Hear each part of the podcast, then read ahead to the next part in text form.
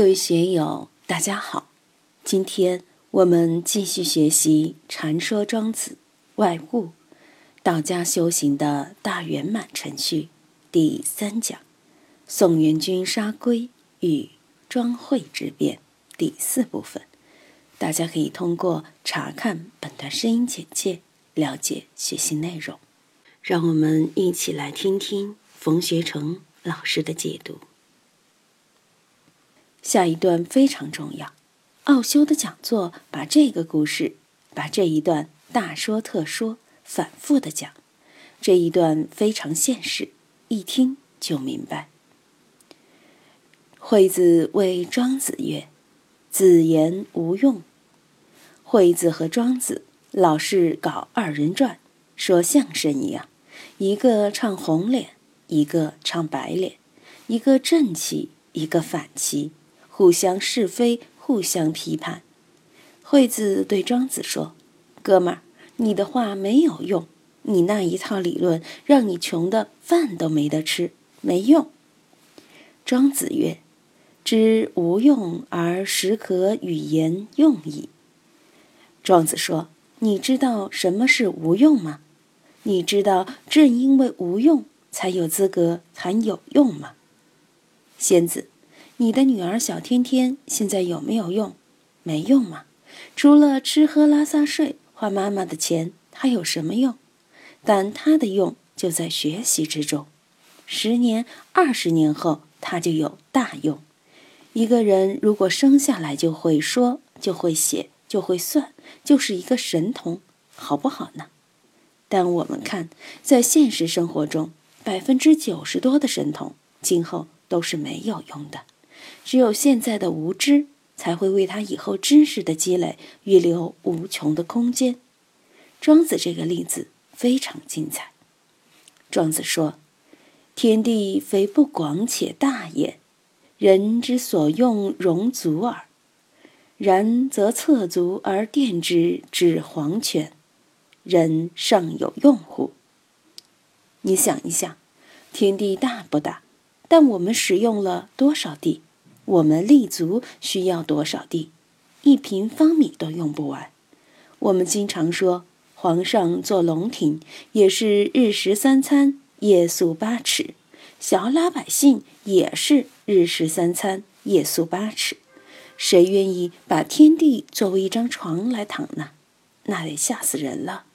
紫禁城里皇上的寝宫也就十几平方米。他不可能在金銮殿里面，在上万平方米的空间里安一张床，自己睡在那里，多可怕呀！他会不安的。我们吃饭能吃多少？肚子就这么大，山珍海味你能装一肚子吗？每天还不是几两米，一点点肉，一点点青菜，一点点水果，一点点零食也就够了。所以，天地非不广且大也。人之所用容足耳。面对无限的大地，我们所使用的也就是脚板那么大的一点点地而已。但是，然则侧足而垫之至黄泉，人尚有用乎？只留下我们立足之地，把我们立足之地以外的地方全部挖空，挖到黄泉，行不行呢？既然你只需要立足之地，立足之地才对你有用，那么立足之地以外的地方对你没有用，我就把无用的给你全部取消，去掉了立足之地以外的地方，剩下的这个立足之地还有用吗？惠子曰：“无用。”惠子说：“没有用了，去掉了无用之地，那我们原有的有用之地。”立足之地就无用了，寸步难行，脚步能往哪里迈呢？马上就无用了。庄子曰：“然则无用之为用也，亦民矣。”庄子说：“你明白了吧？无用才是大用啊！我们干自己的工作，总认为自己的工作是天经地义、非常珍贵、非常崇高的。”人家干的那一行都不行，没有意义，没有必要。但是社会是四维的网状结构，我们每一个人只能在自己的点上、自己的位上立足。离开了这个网络结构，你这个独立的点、孤立的点也就无用了。好像其他三百六十行都和我没有关系，对我来说是无用的。你升你的官，你发你的财，和我有什么关系？但是，恰恰是这些看似与你没有关系的士农工商三百六十行，才形成了一个完整的社会生态结构，才能使你在这个网状的结构里面生存发展啊。白云山不是我的，对我来说无用。正是无用，我才可以经常去散步。如果我买下来了，第一要花很多钱。第二，还要派人去守白云山，没有几百号人还不行。所以，无用的确是大用。怎样把无用变成我们无限的增长空间？这个是一个非常了不起的战略策划。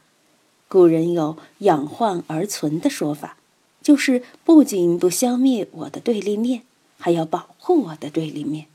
我的存在离不开我的对立面。美国人就聪明，他们永远都有一个假想的敌人，使自己保持清醒，保持社会的一种机警。如果大家都睡大觉，都高枕无忧、苟且偷安了，那么这个社会就腐朽腐化了。大家都在歌舞升平之中、醉生梦死之中，那就没有进步，不可能前进。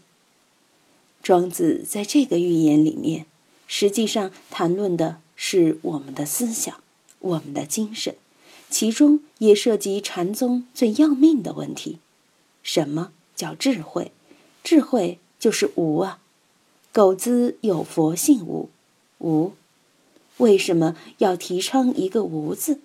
只有无，你才能无爱，才能够含聚万法。只有在无中，才一切具足；在无中，才能生生不已；在无中，才能自强不息；在无中，才能厚德载物。所以，无用就是智用的基书，无智慧就是最高智慧的源泉。今天就读到这里，欢迎大家在评论中分享所思所得。我是万万，我在成都龙江书院为您读书。